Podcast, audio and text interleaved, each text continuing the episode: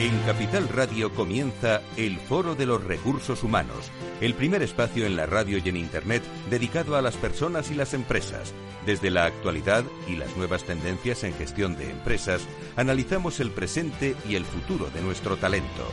Formación, competencias, comunicación, laboral, empleo, todo sobre los recursos humanos, con las voces protagonistas de los recursos humanos en un entorno directo. Francisco García Cabello, el Foro de los Recursos Humanos, Capital Radio.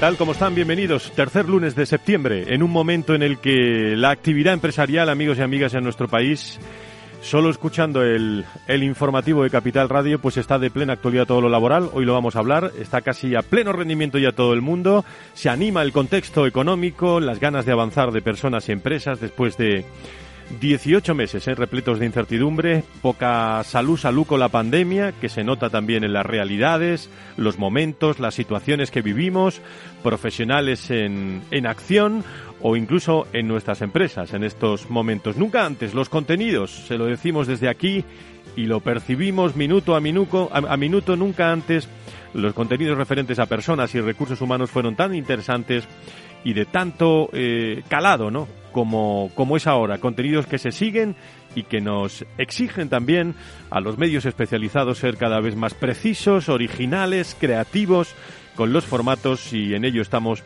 en los últimos 19 años de este foro de recursos humanos. Hoy nos toca abrirnos eh, a la sección 360, ángulo 360 para lo laboral, con Adirrelab 360, visión global sobre las relaciones laborales que trabajamos eh, y le ofrecemos con Adirrelab, la primera asociación de relaciones laborales de, de España. Hoy dos temas de plena actualidad.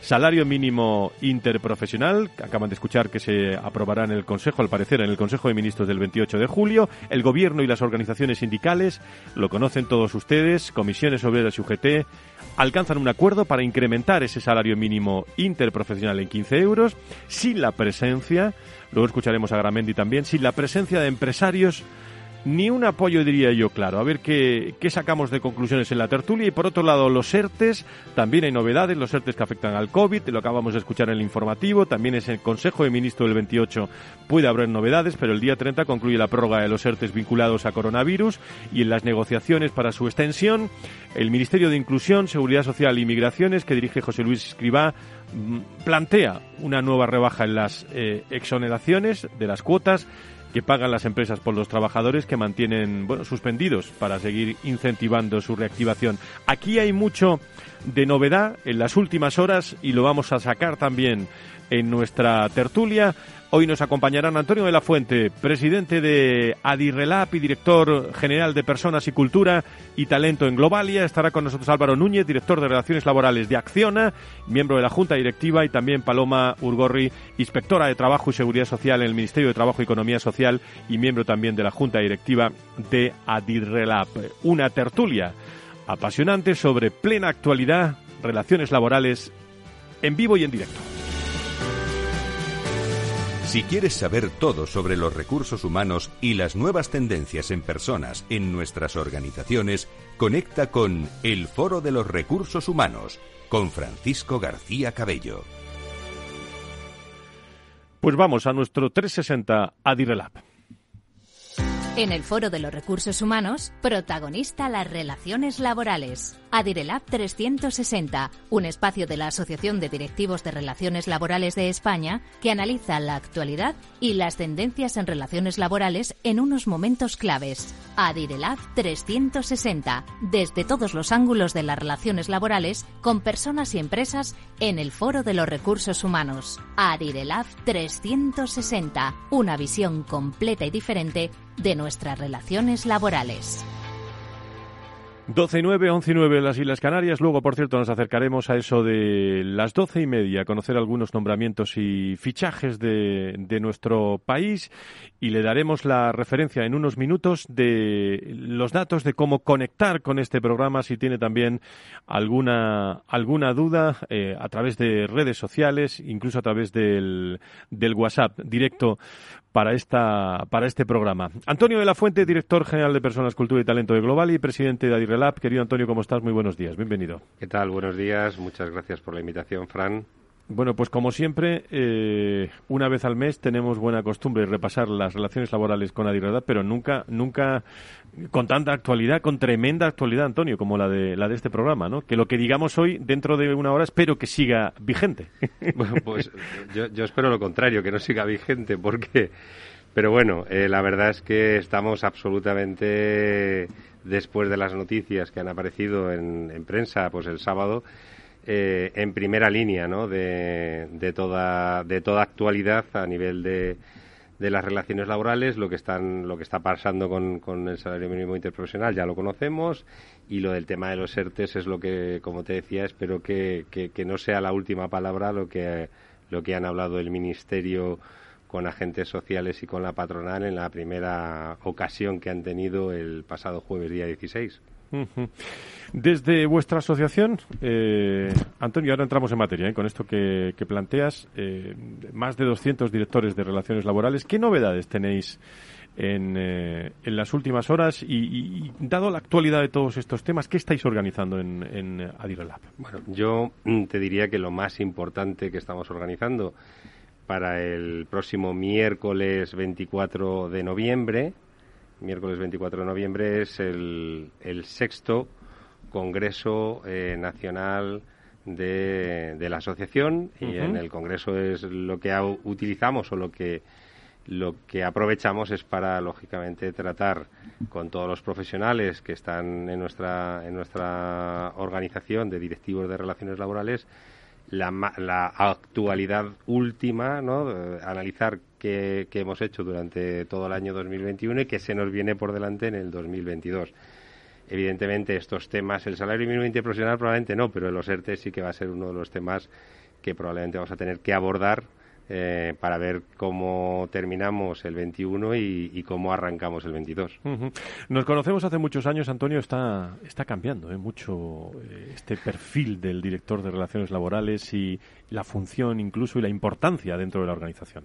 Totalmente. Siempre, no, no, no. siempre ha sido importante, ¿eh? pero digo, al ser temas de actualidad que hay que solventar ya sí. rápido, pues el CEO se fija en alguien, ¿no?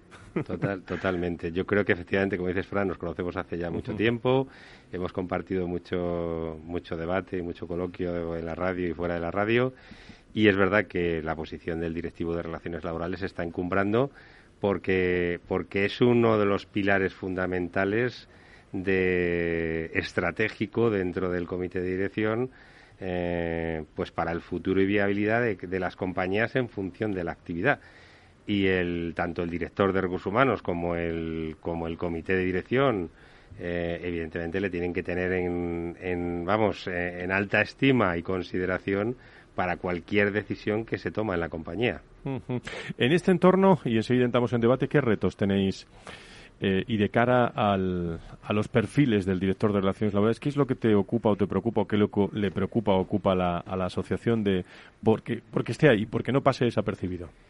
A ver, yo creo que el, vamos a ver, nosotros como reto principal y que es lo que llevamos trabajando todo el equipo directivo de la junta directiva y mis compañeros que están hoy aquí conmigo durante durante ya varios años, ya es el sexto congreso, por lo tanto ya llevamos unos añitos aquí peleando. Nuestro reto, lógicamente, es ganar la visibilidad y poner al director de relaciones laborales en el, en el sitio que se merece dentro de la estrategia y la importancia de un organigrama de, no ya de recursos humanos, sino un organigrama de, de cualquier empresa mmm, que puede ser de mayor o menor envergadura, pero que lo van a necesitar uh -huh. constantemente. Y lo que nosotros, evidentemente, estamos trabajando firmemente es que eh, esa posición cada vez tenga más visibilidad y cada vez se le dé más valor que no es que no es que no se le haya dado como decías tú ese valor pero ahora mismo claro desgraciadamente eh, la pandemia eh, nos ha hecho subir siete, ocho escalones, lo decía la última vez que estuvimos hablando en este programa, y, evidentemente hubiéramos preferido hacerlo de una manera eh, menos agresiva, ¿no? Pero, pero ese es el reto y esa es eh, nuestra misión y, visión para, para, el próximo ejercicio y estamos creciendo. Empezamos tímidamente, ya vamos por casi 230, 240 eh, directivos y esperamos, sí, sí, no, no, no, son pocos y esperamos seguir y esperamos seguir creciendo y, y, y si tenemos un reto que yo creo que todavía eh, se nos queda ahí pendiente es tener más visibilidad con, en este caso, con la autoridad laboral, con el Ministerio de Trabajo. Nos gustaría que nos tuvieran un poquito más en cuenta, porque siempre lo digo, somos los fontaneros y después de que se toman las decisiones venimos nosotros a tener que implantarlas. Entonces, que nos, que nos preguntaran qué nos parece a la hora de implantar, pues hombre, la verdad es que sería un detalle. Por cierto, que en cuanto hablamos mucho de talento y de muchos de estos aspectos, eh, gran experiencia la que está adquiriendo iba a decir, permitirme cualquier director de recursos de relaciones laborales de los doscientos y pico de vuestra asociación en un momento muy muy importante que tendrá que ser valorado en el, en el futuro. Lo digo por, por el desarrollo de, ese talento que se está demostrando en las, eh, en las organizaciones. Quizás quizás el, el mejor momento de las direcciones de relaciones laborales, ¿no? Totalmente, totalmente. O sea que no, no, no cabe la menor no cabe la menor duda de que de que el talento, o sea, vamos, está ese talento ya existía, pero lo que está lo que está viendo es la luz, ¿no? Está empezando a tomar más conciencia las propias organizaciones. Muy bien, pues con Adirrelat 360 entramos en materia eh, enseguida con el resto de invitados que nos acompañan. Si quieres saber todo sobre los recursos humanos y las nuevas tendencias en personas en nuestras organizaciones, conecta con el Foro de los Recursos Humanos con Francisco García Cabello. 12 y 17, Paloma Urgor, inspectora de Trabajo y Seguridad Social, Ministerio de Trabajo y Economía Social y miembro de la Junta Directiva de, de Adirrela. Querida Paloma, ¿cómo estás? Bienvenida. Qué momento también, ¿no? Sí, qué tú momento. Que, tú, que vives también con mucha intensidad todos estos temas, ¿no? Sí, sí, con absoluta intensidad.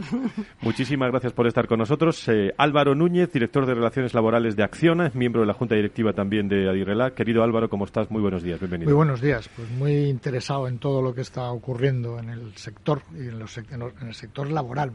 En tu experiencia, quizás este es el gran momento de las relaciones laborales de España. Bueno, a ver, uno que ya tiene muchos, muchos, muchos, muchos años, realmente es que esto yo creo que es de alguna manera ha sido cíclico. Desde el 2008 quizás, con la crisis eh, grave de, del 2008, la, las relaciones laborales se fueron poniendo en valor porque hubo que hacer cosas que en los últimos años no se habían hecho en las estructuras de las empresas. Más bien se había trabajado mucho con el tema del desarrollo, el crecimiento, eh, todo ese otro sector de, recursos humanos que es importantísimo para la compañía, era lo que más había potenciado. A partir del 2008, de repente, hubo que empezar a tomar medidas de carácter eh, quirúrgico y más dramático y eso puso a, los equipos jurídico-laborales y a los equipos de relaciones laborales de las empresas, sobre todo de las grandes empresas o a los despachos acompañantes de empresas más pequeñas, les puso en valor. Y cuando parecía que estábamos retomando una nueva senda de crecimiento y íbamos a estar otra vez más tranquilos en los siguientes años, pues vino la pandemia y, y, nos ha vuelto a poner otra vez en, en, el punto de trabajo intensivo, porque lo del año 2020 ha sido tremendo para muchísimos equipos. Es decir, que en este momento, desde luego, está el sector de las relaciones laborales está en primer nivel y, yo, sinceramente, lo que digo es que no me gustaría seguir en primer nivel muchos años. Me gustaría más una cosa mucho más tranquila, mucho más calmada y ordenada. ¿no? Muy bien, pues vamos a tratar eh, con Paloma, con Álvaro, con eh, Antonio, eh, presidente de Adirrelab, vamos a tratar tres cuestio dos cuestiones eh, que nos pueden dar para muchas horas. ¿eh? Pero vamos a intentar aclarar cómo está, sobre todo, aclarar a nuestros oyentes cómo está la situación, darle alguna sugerencia, cómo lo estáis viviendo en vuestras empresas. Uno primero va a ser. El salario mínimo interprofesional, gobierno y sindicatos eh, lo acordaron, subir el salario mínimo interprofesional en, en 15 euros desde el 1 de septiembre. El gobierno y las organizaciones sindicales han alcanzado un acuerdo para incrementar ese salario mínimo interprofesional. Hemos conocido que parece que se quiere aprobar el 28 el, en, el Consejo de, en el Consejo de Ministros, el próximo 28.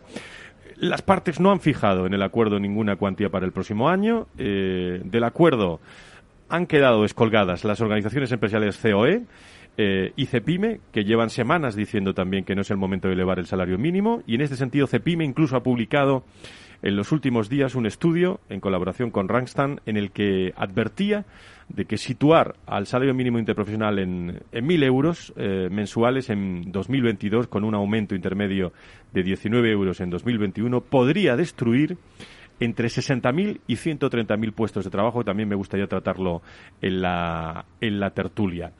La vicepresidenta segunda y ministra de Trabajo, Yolanda Díaz, lleva tiempo defendiendo la subida del salario mínimo interprofesional. Eso lo conocen eh, todos. Eh, todos ustedes. Vamos a tratar de dos asuntos. De este, del salario mínimo interprofesional, y, a continuación, eh, bueno, luego hablaremos también de los datos del Banco de España, que alerta que la subida del salario mínimo interprofesional afecta también a sectores más débiles en la, en la recuperación. Y hablando de, de los ERTES, están los datos de, del ministro Escribá que planea, eh, ahora veremos las últimas noticias de hace unas horas, que planea bajar las bonificaciones a las empresas por los trabajadores de ERTE y el ministro quiere incentivar la incorporación también de empleados en esta situación. En fin, estamos hablando de empresas grandes, pequeñas, medianas, donde han trabajado mucho y han practicado mucho estos temas de, ERTE. Y me gustaría saber cómo está la situación desde el punto de vista de relaciones eh, laborales. ¿Os parece que vayamos por partes? Porque si no, podemos no solo liarnos nosotros, sino liar a nuestros oyentes. Salario mínimo interprofesional. Hemos conocido que se va a aprobar el, el 28. ¿Cuál es vuestra, vuestra visión? Eh, ¿Qué hoja de ruta de los acontecimientos del, iba a decir, no se permítanme la expresión, empeño de la ministra con los sindicatos, dejar a un lado a los empresarios? Y esto ha hecho nada más que empezar. Pero aprobado, parece que se va a aprobar en el Consejo de, Ministros. ¿Cuál es vuestra, vuestra visión, Paloma? Eh, a ver, eh, yo creo que aquí hay un debate muy intenso y yo creo que hay que diferenciar entre lo que es el, debate o, el aspecto económico sobre si esto va a destruir o no empleo y luego ya una serie de cuestiones eh, prácticas. En relación con si esto va a destruir o no empleo, pues hombre, yo creo que de momento este año la subida salarial de 15 euros probablemente no. Lo que pasa es que esto es un recorrido a 2022, a 2023, en donde se pretende acercar el salario mínimo al 60% del, salario medio en España. Eso, eh, yo no soy economista, pero creo que es razonable pues eh, pensar que, dado cómo está la economía y la sociedad española y las empresas, como es el tejido empresarial español, pues puede ser difícil eh, de soportar para, mucho, para muchas empresas de este país. Entonces, yo creo que el peligro o el problema no es ahora, no es en, en 2021, que también, sino en 2022, 2023 y cómo esto va a tirar o va a llevar al alza a salarios de convenios colectivos que van a quedar por debajo del salario mínimo interprofesional. Esos son aspectos que son como muy de economista y ya digo que yo no lo soy. Luego, aspectos laborales y cómo afecta esto a las empresas españolas, a las pequeñas, y eh, medianas empresas o empresas eh, que no están sometidas o que no tienen un convenio colectivo de aplicación, pues creo que quizá el procedimiento no es el más acertado, dado que se va a aprobar eh, probablemente casi con total seguridad el próximo día 28 eh, evidentemente sin el acuerdo de los empresarios, pero se va a aprobar y con efecto retroactivo a 1 de septiembre.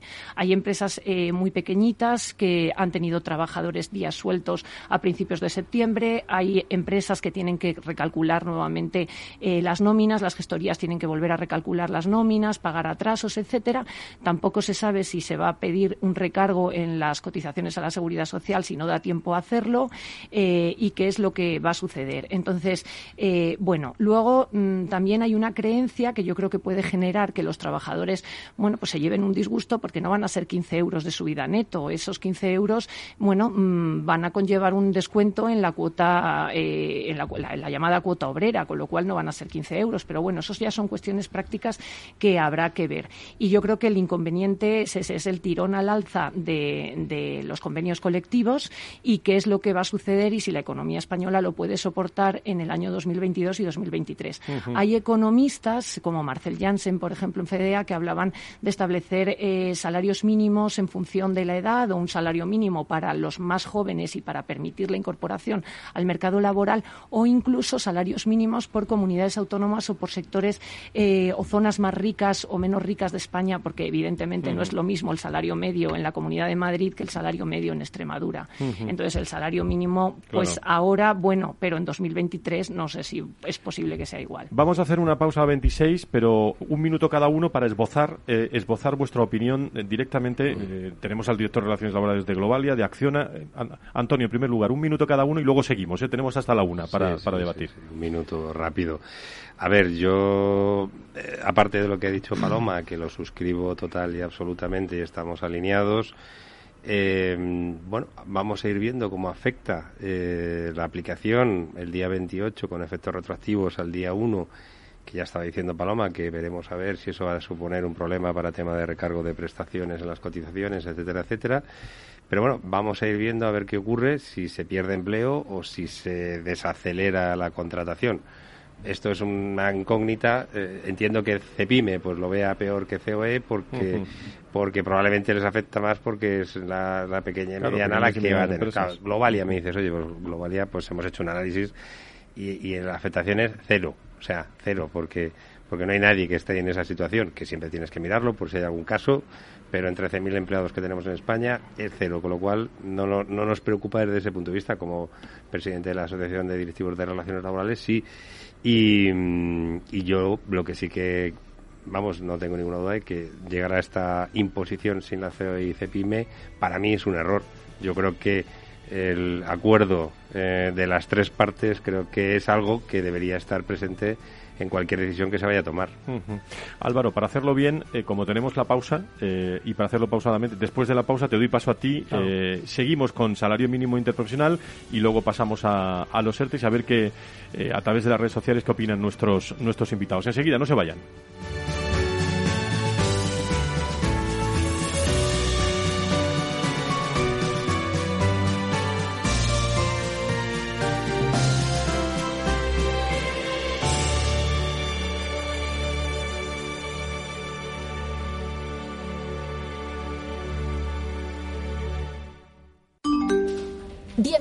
A este webinar. Vamos a empezar el ciclo de inversión. Dad un sorbo a ese café que os acompaña y mantened vuestros micrófonos desactivados hasta el turno de preguntas. Este último año hemos aprendido a vivir de otra manera y por eso desde Renta 4 Banco volvemos del verano más activos, más conectados y más preparados que nunca. Nuevos cursos online para ahorradores e inversores de todos los niveles. Conéctate desde cualquier lugar y fórmate gratis con nosotros. Renta 4 Banco, tu banco especialista en inversión. ¿Quieres anunciar tu negocio en la radio? Entra en el clubdelaradio.com. La compra es online, pero no os vamos a negar que nos encanta que nos llaméis. El teléfono, olvídate, no te vas a acordar. Entra en el clubdelaradio.com. Tu audio y tu campaña de una forma sencilla y rápida. Contrata anuncios en radio al mejor precio. elclubdelaradio.com. Escuchas Capital Radio, Madrid 105.7, la radio de los líderes. Hornos San Onofre. Somos pasteleros y eso nos gusta. Utilizamos materias primas que nos hacen disfrutar y elaboramos todos nuestros productos de forma artesanal, sin sucedáneos, ni margarinas, ni grasas trans. Sabemos que las cosas buenas son importantes. Con el hashtag buscamos gente dulce. Hornos San Onofre, calle San Onofre 3, teléfono 91 532 9060 y calle Hernani 7, teléfono 91 554 3396. También nos encontrarás en el mercado de San Miguel www.pasteleriasanonofre.com. ¿Harto de tertulias políticas y de quienes lo saben todo? Sube un peldaño intelectual en tu vida y sintoniza la gran tertulia de la economía. Un debate pragmático y sin afinidades que revela las grandes transformaciones de nuestros días, con figuras de gran talla económica como Pedro Esbarz, Ramón Tamames, Francisco Navarro, César Arranz, Hermenegildo Altozano, Isabel Aguilera, Manuel Moreu, Juan José Rubio y Fernando Zunzunegui, entre otros. La gran tertulia de la economía, cada mañana a las 8 y 20 en Capital, La Bolsa y la Vida, con Luis Vicente Muñoz.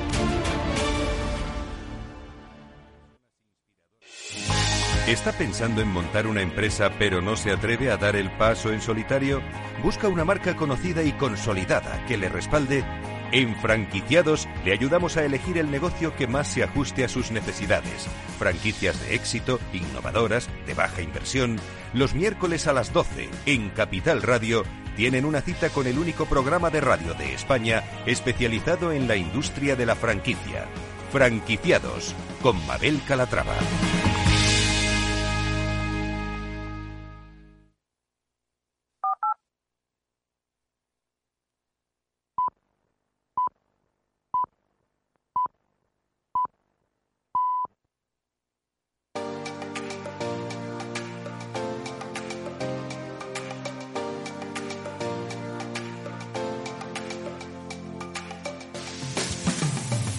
Si quieres saber todo sobre los recursos humanos y las nuevas tendencias en personas en nuestras organizaciones, conecta con El Foro de los Recursos Humanos con Francisco García Cabello.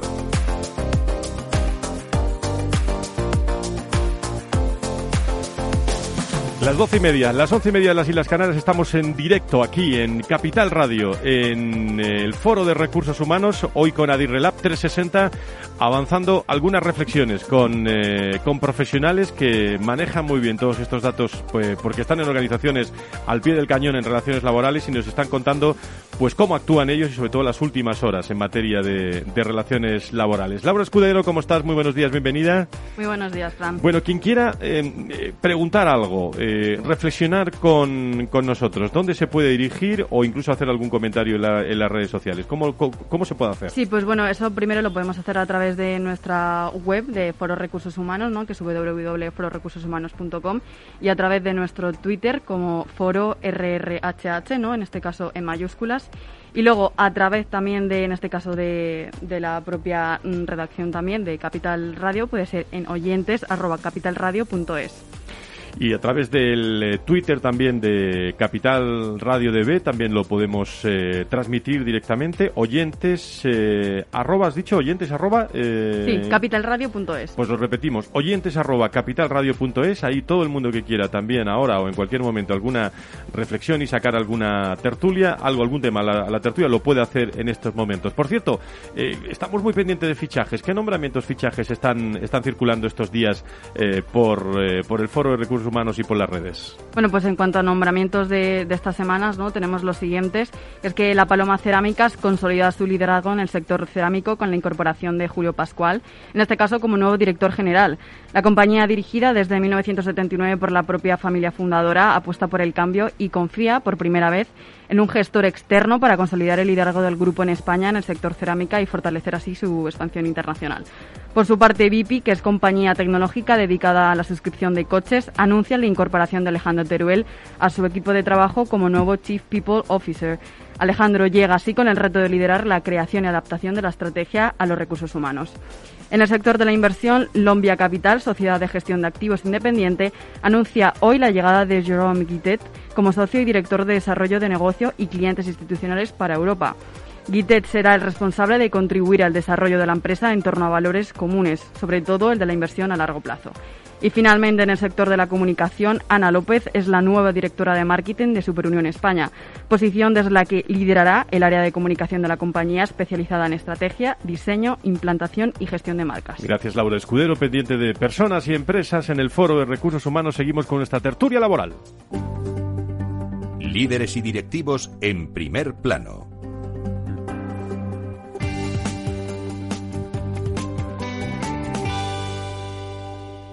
Y me había querido yo eh, charlando con, eh, con nuestros invitados del día de hoy, con Antonio de la Fuente, con Paloma Urborri, y le daba la palabra a Álvaro Núñez antes de la pausa como director de Relaciones Laborales de, de Acciona. Primera visión, Álvaro, sobre este salario mínimo interprofesional que está de, de plena actualidad.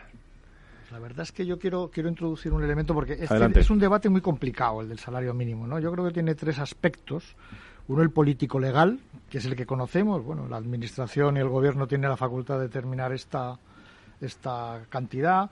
Lo ha pactado entre los que no pagan el salario mínimo y al final han dejado a los empresarios fuera y sobre todo Cepime, que realmente uh -huh. hay que recordar que el 95% de las empresas españolas son pymes y que tienen muy pocos trabajadores y esto del salario mínimo interprofesional sobre todo afecta desde un punto de vista económico empresarial, que es otro de los elementos del salario, pues afecta sobre todo a, a, a empresas muy pequeñas, sectores básicos en el campo, el, hogar, la hostelería básica, y al final son sectores cuyos costes de producción son inflexibles a la baja y, y, y, tienen muy poca capacidad de gestionar. Y por lo tanto la subida de un coste, si no se produce un natural incremento de los ingresos y en la situación en la que nos encontramos ahora, precisamente no es la más propicia para ello, pues lo que va a llevar es que los otros costes o la organización de sus costes no tienen grandes facilidades para reordenarlos. Por lo tanto, les va a afectar seguro. No sabemos en qué cuantía o de qué manera, pero van a verse afectados.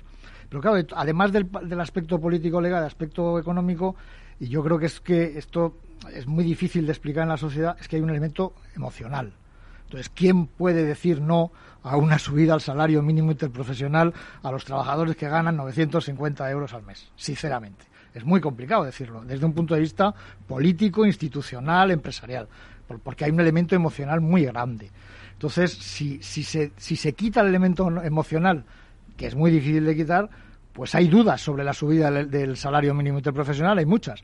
Si metemos el elemento, el elemento emocional, es muy difícil ponerse a la contra de una subida de 15 euros contra el salario del salario mínimo interprofesional. El problema, como decía antes Paloma, es que esto no se acaba hoy. El problema es que esto se pretende que sea llegar hasta esa cifra mágica del 60% del, del salario medio, que yo no soy no soy de ciencias, pero pero si subimos el salario mínimo todos los años, no, el, salario medio también sube, con lo cual nunca llegaremos al 60% del salario medio. Eso es matemática pura básica. Es decir, no sé qué cifra de salario medio han buscado, pero en el momento en que subamos el salario mínimo, automáticamente el 60% del salario medio también sube. Entonces no sé cómo llegaremos a ello. No sé si es que han buscado una cifra de referencia. Pero bueno, en, todo caso, económicamente creo que tiene sus factores y luego, evidentemente, Claro, afecta ya a un millón y medio, hoy el otro día, entendiendo, aproximadamente a un millón y medio de trabajadores si seguimos haciendo estas subidas en los próximos años, al final va a haber un, convenio colectivo español dictado por el gobierno a orden de decreto y va a aplicar un, pues a un millón, a tres millones, según se suba, pues irán incrementándose más colectivos. Es decir, que al final se van a decidir salarios en sectores sin tener en cuenta las consideraciones del sector, las consideraciones de la empresa y las circunstancias de cada una de ellas. Yo creo que eso es lo más peligroso. Me es difícil, y entramos en tertulia, ¿eh? me es difícil, lo ha mencionado Álvaro, separar la política de la economía, ¿no? Pero eh, en, en esto mucho más, sobre todo preguntando y sacando en tertulia si era el momento si era el momento ahora, sabiendo que esa hoja de ruta, para si se hace ahora, para el año que viene y para el otro, pues los datos de, de CEPIME no sé si se podrán llevar a, la realidad, pero pueden estar rozando también esos datos y, aumentar destrucción de empleo, ¿no? Entonces, ¿era el momento eh, oportuno para sacar eso en estos momentos? ¿Cuál es vuestra, vuestra visión? Aquí ya no hay turno, quien quiera puede intervenir. Bueno, es que la cuestión es que, nunca va a ser el momento, ¿no? Porque desde luego en la situación en la que nos encontramos, que queremos ver los brotes verdes al final del túnel, que eso es una cuestión lógica y, entendible, pues eh, quizá a lo mejor deberíamos haber esperado en el 22-23 a ver que los brotes verdes de verdad son brotes y de verdad son verdes, pero pero bueno, es que me da la sensación de que la política va por un lado y la realidad jurídico-laboral del mercado español va por otro. Entonces, ¿ahí qué, vamos a opinar nosotros los profesionales? Pues nada, que nosotros somos los soportadores de lo que nos digan que tenemos que hacer, poco más.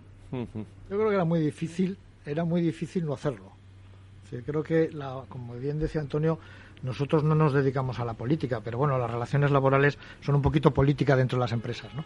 Pero voy a olvidarme, no, nos dedicamos a la política, pero yo pienso que efectivamente eh, el gobierno llevaba muchos meses en la pandemia y el año anterior llevaba muchos meses y ese es otro tema que saldrá dentro de cuatro días. El resto de la reforma laboral lleva muchos meses con las negociaciones con los sindicatos y evidentemente pues pues este momento político era muy importante y la propia eh, digamos, dualidad de, eh, de, cabeza dentro del propio gobierno, en los dos partidos que lo forman, pues tienen también sus intereses y sus presiones internas. Todo eso conlleva a necesariamente tomar esta medida. Pues no sé si necesariamente, pero políticamente eh, estaba muy encaminada a que, a que ocurriera. Lo que ha parecido, bueno, lo que está clarísimo es que del acuerdo han quedado descolgadas las organizaciones empresariales COE y CEPIME y esta misma mañana el presidente de la COE, Antonio Garamendi, se refería, se refería a eso. Lo primero que podría en valor es el diálogo social que realmente no solo ha funcionado, sino que sigue funcionando. Incluso cuando decimos que no, también. ¿eh? Lo digo para que, quede, para que quede claro y para que quede claro también que seguimos y vamos a seguir trabajando en las mesas como el primer día. Bueno, pues esa es la, realidad, ¿no, Paloma? El, eh, la COE no, o si ha participado, eh, no ha dicho un sí claro. No, ha participado, o sea, a ver, es verdad que ha habido cierto rifirrafe entre la COE y, el Ministerio sobre la voluntad o no de negociar, etcétera. Es verdad que COE y CEPIME se han sentado a la mesa, es verdad que desde un primer momento dijeron que, que no era el momento y, supongo que querían retrasar la toma de esta decisión pues al año 2022 o al momento en el que se viera realmente esos brotes verdes y en cambio el Ministerio pues quería tomar o quería llegar ahora mismo a un acuerdo y a una decisión. Eso se ha interpretado como falta de voluntad negociadora, puesto que eh, es verdad que la COE no daba ninguna cifra. La ministra luego ha dicho que estaría dispuesta o que hubiera estado dispuesta a llegar a un acuerdo por una cantidad, una cuantía inferior a los 15 euros, pero yo creo que eso eh, no implica falta de voluntad negociadora por ninguna de las partes. Hay veces que cuando no se pueden llegar a acuerdos, eh, pues también hay capacidad o hay intención o voluntad de negociación por, por cada una de las partes y yo creo que eso no debería entorpecer otras mesas de negociación como la de la prórroga de los ERTES o como la de la reforma laboral, porque no creo que una cosa impida llegar a acuerdos en otro tipo de asuntos o en otras mesas. ¿Dónde queda aquí el IPC? ¿no? La referencia del IPC de todos los años, el, otro día, eh, bueno, en las mismas aulas de del IES en, en, Barcelona. Pablo Hernández de Cos, el gobernador del Banco de España, hablaba de que se espera que el actual aumento de la inflación sea en gran medida transitorio y que la inflación subyacente se incremente también solo de forma gradual sobre el futuro también de la política del Banco Central Europeo, el gobernador aseguraba que actualmente no se dan las condiciones como para poder esperar una subida de tipos de en 2023. Bueno, esto es otro tema, pero mm, ni mucho menos el Banco de España bueno, ha aceptado esto, sino que todo lo contrario, alerta que la subida del, del salario mínimo interprofesional afecta, lo que decía Álvaro también antes, a los sectores más débiles en la, en la, en la recuperación, ¿no? Yo sin duda, pero lo del IPC, eh, o sea, lo, del salario mínimo es preocupante, lo del IPC es muy complicado porque eh, todos los que tengamos negociaciones colectivas a lo largo del año 22 y son muchas las que han estado abiertas, teniendo en cuenta los, los enormes esfuerzos de contención en salarial que se han hecho en los últimos años con acuerdo sindical. hay que reconocer que ha habido una correspondencia muy, muy ordenada y, una concordia entre las partes en esas negociaciones durante estos años, en, las, en esas contenciones salariales. Pero claro, si cerramos este año con un IPC del 3%, evidentemente la negociación colectiva del año 22 no, no va a ser tan cómoda ni tan tranquila. Preveo que no va a ser ni tan cómoda ni tan tranquila. Aquellos que tengan el convenio cerrado para varios años, pues vivirán mejor, pero los que tengan que negociar el año 22 se van a encontrar, como es lógico, después de una serie de años de contención y de tranquilidad por parte de las organizaciones sindicales, pues se van a encontrar con una reclamación de, incremento pues superior a lo, a lo habitual de los últimos años si eso se mezcla con el salario mínimo todas esas mezclas de incrementos de costes, en definitiva, pues lo que van a hacer es que efectivamente las empresas sean un poquito menos productivas, un poquito menos eh, interesantes, un poquito menos. Esto es la realidad, porque al final los números son, son pocos. Salario mínimo interpersonal. ¿Algo más que añadir? Porque pasamos a los ERTES, que ahí ya eh, tenemos más, mucha materia. Yo decirte una cosa, hablando del tema del IPC, es que yo creo que el IPC es un concepto que ya huele a naftalina. Yo digo muchas veces, es decir, oiga, nosotros deberíamos de empezar a pensar en que las, que las actualizaciones no pueden ir ligadas a un IPC, sino a una productividad eh, y a la realidad de los beneficios y de los resultados de cada compañía. Esto en todas las organizaciones donde yo he estado lo he tratado de implantar. No es sencillo, no es sencillo, pero creo que tendríamos que empezar cuando si, si queremos una realidad y una normativa y un y un cuadro y un, o sea, un marco de referencia laboral moderno en, en España, deberíamos de empezar a olvidarnos del, del IPC y empezar a hablar de otro tipo de, de fórmulas, que será cada una la suya, pero que no sea algo algo tasado ¿no? en función de una serie de criterios que, que como estaba diciendo Álvaro, pues el 3%, pues imaginaros, después de salir de la crisis IPC 3%, pues algunos el que están haciéndole a los presupuestos del 22 se le tienen que poner los pelos como escarpias. Bueno, pues eso, así están las cosas, opinión de las relaciones laborales. Pasamos a, a los ERTES. Eh, bueno, y vosotros sabéis mucho, desde Global y Acciona, eh, y también Paloma desde Adirrelab, pero evidentemente eh, me gustaría conocer vuestra opinión y, lo que, y la hoja de ruta, ¿no? Sobre todo para para aclarar a nuestros eh, oyentes. Escriba planea bajar esas bonificaciones a, a, las empresas por los trabajadores en ERTE. El ministro quiere incentivar la incorporación de los empleados en esta situación. Ahora eh, está el 28, pero eh, sinceramente, sinceramente no me queda claro la hoja de ruta. ¿Podemos aclarar esa hoja de ruta para, para todos los oyentes cuál, cuál puede ser, Antonio? A ver, bueno, tú lo acabas de decir. Es que no nos queda claro a ninguno, porque por un lado se dice que efectivamente eh, el ministro Escriba quiere incentivar más eso lo dijo el otro día. Retorno a la actividad eh, y entonces eh, incentivar con exoneraciones mayores al que retorne y no al que se quede. Claro, el que se queda normalmente en el ERTE, eh, quitándolo del famoso, entre comillas, pongo lo del fraude, uso fraudulento de los ERTES, que a esos señores los tendrá que, mm, que, perseguir, en este caso Paloma, a través de la inspección de trabajo. es decir, el fraudulento que le persiga a la inspección de trabajo, que ya lo están haciendo, Pero, pero los que no somos fraudulentos, que somos la gran mayoría, eh, pues efectivamente nos tienen que dar algún tipo de certidumbre. Dices, oiga, y el que señor que se queda en el ERTE, eh, mm, mire usted, ese señor seguramente se tiene que quedar en el ERTE, pues no tienes actividad y por lo tanto, si no tienes actividad, no tienes ingresos y si no tienes ingresos, no tienes para pagar. Con lo cual, ayúdeme a mantener lógicamente ese empleo y esas exoneraciones. Yo ahí no puedo estar de acuerdo con el ministro, entendiéndole lógicamente que hay que incentivar el retorno, pero que las empresas serias como la que yo trabajo, mire usted, estamos deseando encantados de, que no haya nadie en ERTE pero si no lo conseguimos es porque bueno pues eh, una de las empresas del grupo que, que, que es Air Europa pues oiga es que es que es que no volamos volamos el 50% del año 19 y eso es una realidad palmaria, vamos, que no hace falta, que es que, están los datos, que son notorios, que no hace falta ir a ningún sitio a que me pregunte nadie, que lo puedo poner en un informe técnico. Entonces, eso por un lado. Y luego el tema de, de, la, prórroga, que la prórroga no sea automática. Eh, oiga, eh, entonces ¿qué vamos a coger? Algunos CENAES sí, otros CENAES no. Habrá que, según parece, que pedir, solicitar autorización. Esa autorización tendrá que ser expresa, será por silencio positivo. ¿Qué pasa? ¿Qué pasa si te dicen que, que, no te autorizan? Porque puede ser que la persona que tiene que resolver el expediente considere que no hay causa justificada y no te autorizan. Pues ahí tenemos el caso de, de nuestros compañeros de Iberia que han, lógicamente, ante el, viendo el percal que se nos viene por delante, han dicho, oiga, mire usted, que nosotros tenemos que abrir un, o iniciar un, un, expediente de regulación de empleo ETOP, que ya no depende de la Administración, que depende de nosotros mismos, lo negociamos con los sindicatos, porque el ERTE de Fuerza Mayor ya sabéis que no se negocia con los sindicatos, y, y, oiga, y nos quitamos del problema de todo, de cada, cada vez que viene la fecha crítica, que en este caso es el 30 de septiembre, que hasta el día 28 de septiembre no sepamos qué va a ocurrir. Yo lo he comentado con mis compañeros antes de entrar.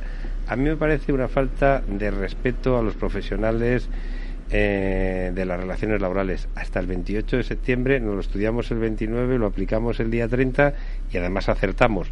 Hombre, eh, yo creo que se podían haber puesto a hablar de estos temas a primeros de septiembre, que para eso son empleados públicos y para eso les pagamos, y no mantenernos que esto parece como una telenovela, que no sabes al final si sí, si no, medio pensionista. Claro, pues al final de las soluciones como Iberia muchos vamos a tener que tirar por ahí porque porque ya no nos da certidumbre. es que no, es que vamos a ver, es que si no, Fran, en el caso que yo tengo, si no hay ERTE, o sea, de fuerza mayor, o sea, de top, es que quebramos. O sea, es que la empresa quebraría y son 17.000 empleados a la calle, que no son 17.000 familias, que son 17.000 más todo lo que genera indirectamente. Que estamos hablando que a lo mejor a mí, entre pitos y flotas, si se tumba Globalia, se tumban 50.000 empleos.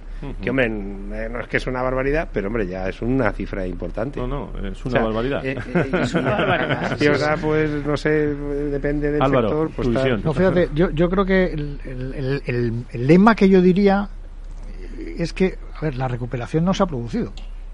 O sea, seguimos viviendo todavía en una crisis económica, no se ha superado aún. Como bien decía antes Antonio, yo, yo esta mañana oía y leía, vamos, la noticia de Iberia con su planteamiento del ERTE top y tal, ellos dicen que están en un 30 o un 35% por debajo de, del tráfico habitual del año 19, que fue, yo no sé cómo están. Es decir, yo, yo, yo viajaba todas las semanas tres o cuatro veces y llevo prácticamente un año sin montarme en un avión.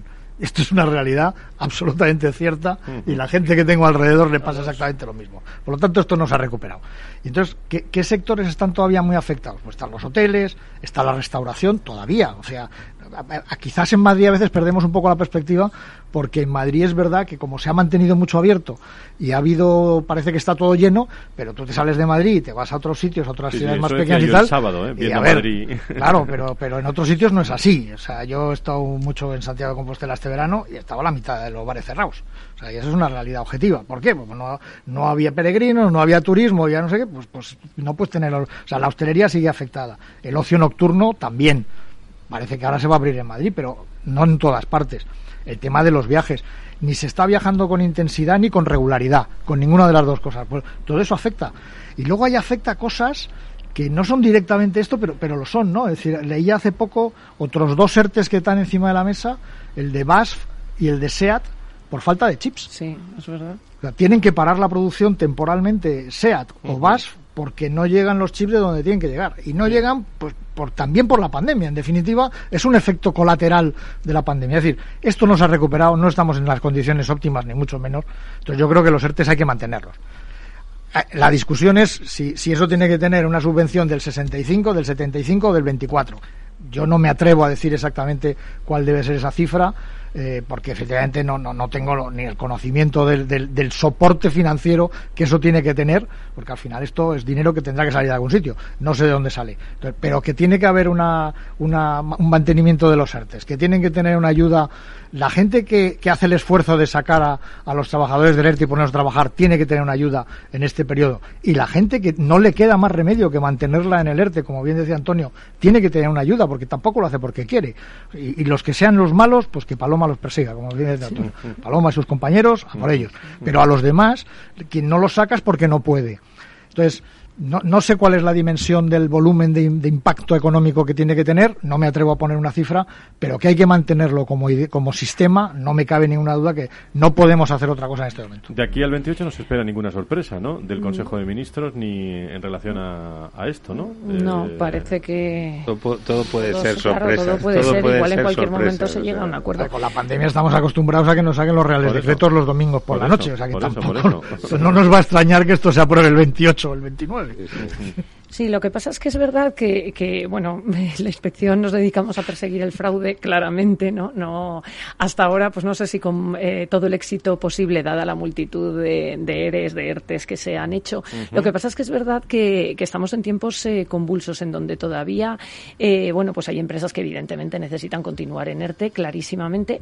Hay otras que los están estirando, eh, yo creo que por dos motivos. Una, uno es eh, porque son ERTES fraudulentos, no digo que sea la generalidad, pero los hay, eh, en donde se está compatibilizando eh, la situación de ERTE con, con, el trabajo por cuenta ajena o, bueno, o teniendo trabajo, pues compensa. Y luego hay también algunas empresas y sectores en donde ya no sé si empieza a haber eh, o deberían tomar decisiones que fueran ya definitivas o más drásticas y no mantener situaciones que, es verdad que, que, todo lo que se puedan alargar fenomenal, pero va a llegar un punto en que, va, que esas empresas van a tener que tomar decisiones.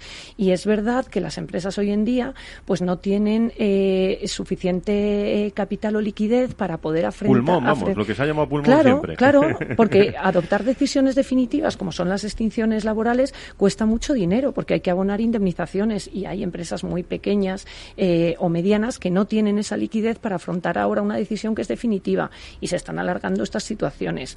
Hay que ver hasta cuándo se pueden alargar y cómo, pero bueno, ya eso es un tema que es de economista y que es de dinero, porque antes uh -huh. o después habrá que afrontar esta situación. Pues ha quedado muy claro, ¿eh? nos quedan tres minutos, pero tres minutos de, de reflexión y conclusiones, eh, el presente y el futuro, el momento del salario mínimo, los eh, ERTES, esto no se ha acabado todavía, ah, lo acaba de mencionar Álvaro, es decir, las fórmulas para hacerlo, ejemplo de, de Iberia, en fin, eh, desde la visión de relaciones laborales, yo siempre acabo con retos, pero es que el reto que hay aquí, eh, bueno, pues se tienen que poner de acuerdo también gobiernos, sindicatos, eh, empresarios para, para muchas cosas. Sigo creyendo que, que, la política en los momentos pues influye mucho eh, en, en, los momentos de la toma de decisiones, pero me quiero acordar ahora de grandes organizaciones, pero también de pequeñas, ¿no? De pequeñas eh, organizaciones. ¿Qué retos veis eh, a, ya a modo de conclusión con estas dos cuestiones que hemos tratado? Presidente de, de pues, Yo el principal reto que veo eh, visto lo visto y, cómo están las cuestiones, es que es aplicar lo que nos digan que tengamos que aplicar, porque aquí un mm, poco vamos a poder convencerles de una manera o de otra, porque hay un camino, hay una hoja marcada, está clarísimo, y además yo creo que es aplicarlo y acertar. Acertar porque además, y acertar en 24 o 48 horas. Ese es un reto que ya me gustaría ver yo alguno de los que están en el otro lado tomando decisiones si sería capaz de, de vamos, soportarlo en sus espaldas dentro de su organización. Álvaro. Sí, no, no, no se me ocurren muchas más cosas que el hacerlo bien. O sea, yo creo que el reto para, para los directores de relaciones laborales y de gestión en las compañías es acertar, como bien decías, hacerlo bien. Yo, yo creo que lo, lo, hemos venido haciendo bien en los últimos meses Creo que lo seguiremos haciendo bien porque la voluntad de, las personas que están en la asociación y en las empresas en las que no están en la asociación también, sin ninguna duda, es hacer este trabajo lo mejor posible porque sabemos sabemos que afecta esencialmente a las personas, pero también afecta a las estructuras económicas de la empresa, es decir, tiene esos dos elementos. Y yo creo que eh, hacerlo bien, y quizás esto suena como muy moral, no, lo, no, lo, no, no hay que tomarlo como moral, sino bien profesionalmente. Paloma. Mm. Sí, sí, creo que es importantísimo hacerlo bien, aplicar una legislación compleja y cambiante bien y luego además que eso eh, genere cierto también bienestar y un clima laboral correcto, porque yo creo que después de todo esto podemos salir eh, muy complicado entre empresa y trabajadores. Pues a los tres, eh, es el tema de actualidad. Eh, salario mínimo interprofesional, los ERTES, las noticias están ahí y les agradezco mucho a Dirrelab la presencia en esta Dirrelab 360 y a vosotros desde grandes compañías como son en este caso Acciona. Álvaro, muchísimas Gracias por estar con nosotros, Álvaro Núñez, director de Relaciones Laborales de Acciona, y un abrazo a todos los miembros de Acciona. Gracias. ¿eh? Muchas gracias a vosotros.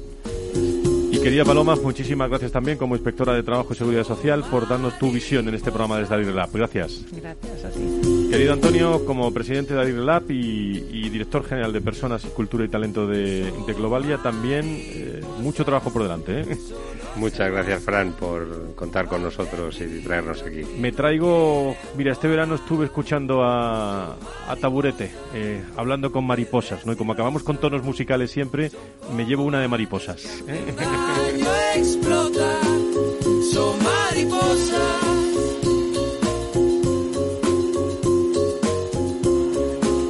Y a todos ustedes, queridos amigos, muchísimas gracias. El lunes, eh, bueno, el viernes en salud estamos en el Hospital de Torrejón, por cierto, en directo, Capital Radio y el programa Valor Salud. Y el lunes en eh, Recursos Humanos con Catenon analizamos eh, el talento en el sector farma. Gracias a Dios.